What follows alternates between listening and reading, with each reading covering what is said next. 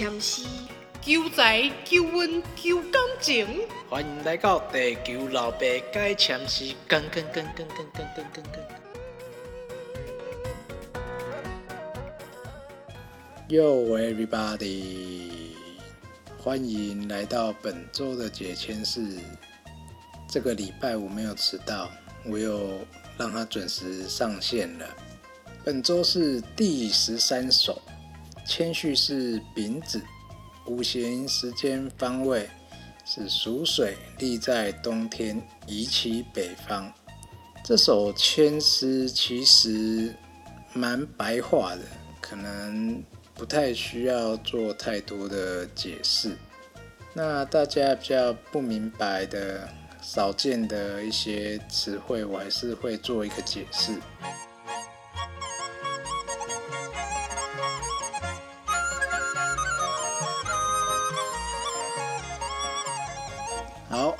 那签文是命中正逢罗贝关，用尽心机总未休。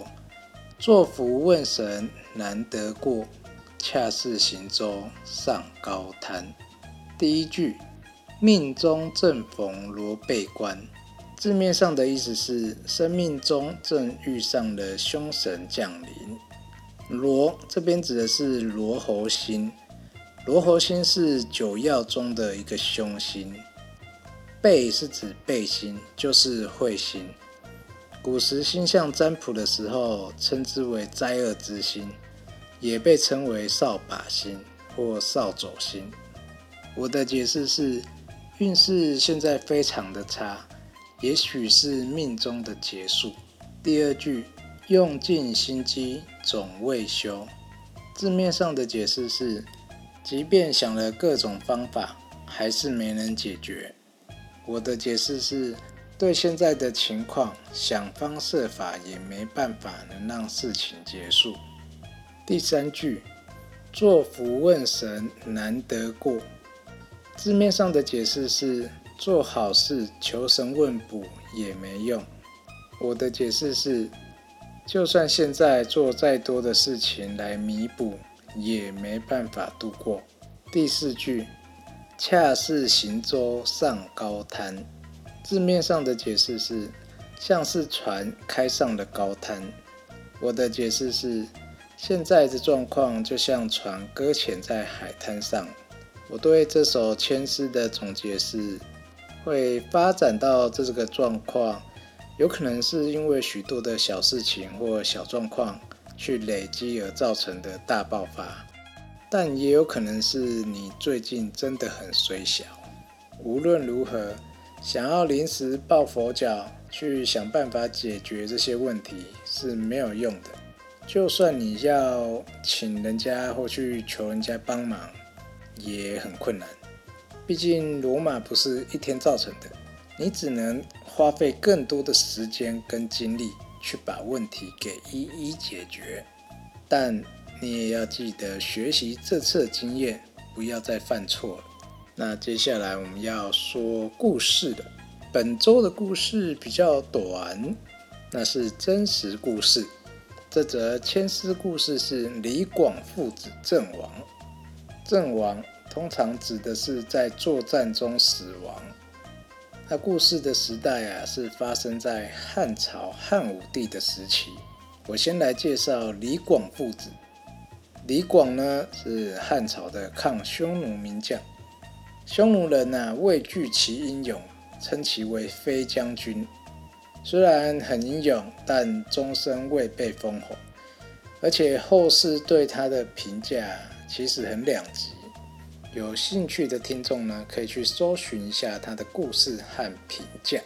儿子李敢，他是李广最小的儿子，汉朝的名将霍去病的部下，他官至郎中令，封关内侯。人物介绍完了，那我们故事开始。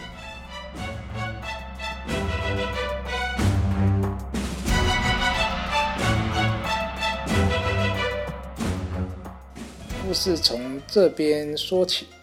西元前一百二十九年，汉武帝派李广、公孙敖、公孙贺和卫青四个人率了四万大军，从四个方向去攻打匈奴，但是只有卫青打了胜仗，公孙贺是没有遇到敌人，而公孙敖损兵七千，吃了败仗。李广更惨，全军覆没，还被俘虏。后面呢，他只是夺攻略马才逃了出来，但只能说好了，能逃出来也算出名了。回去以后啊，两个人因为败仗，本来要按军法是要处死，但是付了钱，付了赎金，就被贬为死老百姓了。我觉得哦，虽然打输了还要被判军法。我是感到很同情的，但是可以付钱了事也是不可思议。果然有钱能使鬼推磨。如果在现代死刑能用罚款来解决，哇，那一定天下大乱自从李广啊被贬为庶人之后，没几年匈奴人就入侵了辽西，杀了太守，还打败了镇守渔阳的韩国安。这时候。才被汉武帝重新来任用。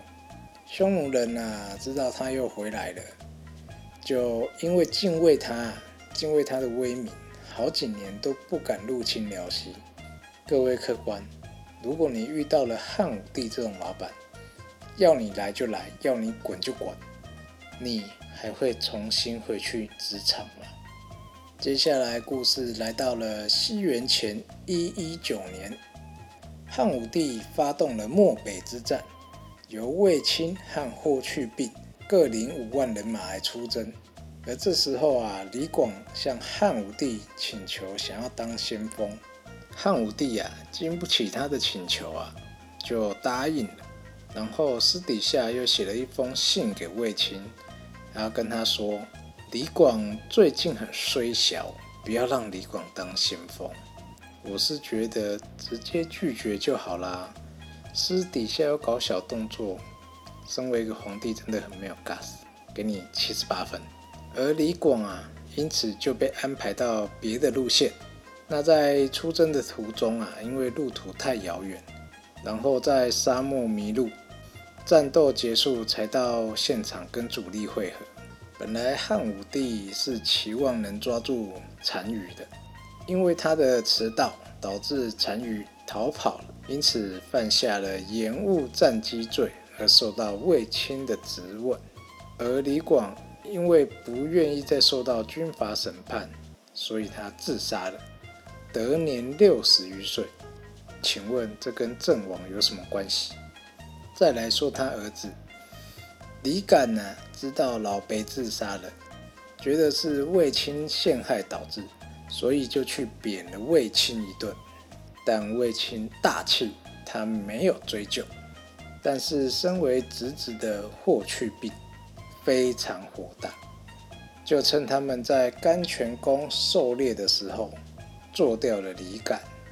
而汉武帝后面知道了，他却对外说李敢是在狩猎时候被鹿给撞撞死。抱歉，我舌头打结。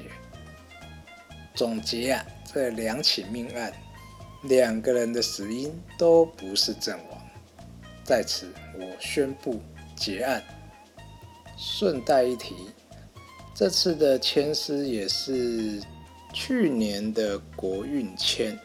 那抽到这支签诗的人的听众也不要太灰心丧志，只要把事情都能完完整整的处理好。计划好，其实我觉得，嗯，对你应该也不会有太大的影响。你看，我们去年抽到，不是也走到今天了吗？所以不要太灰心丧志啊。还有，记住，危机就是转机。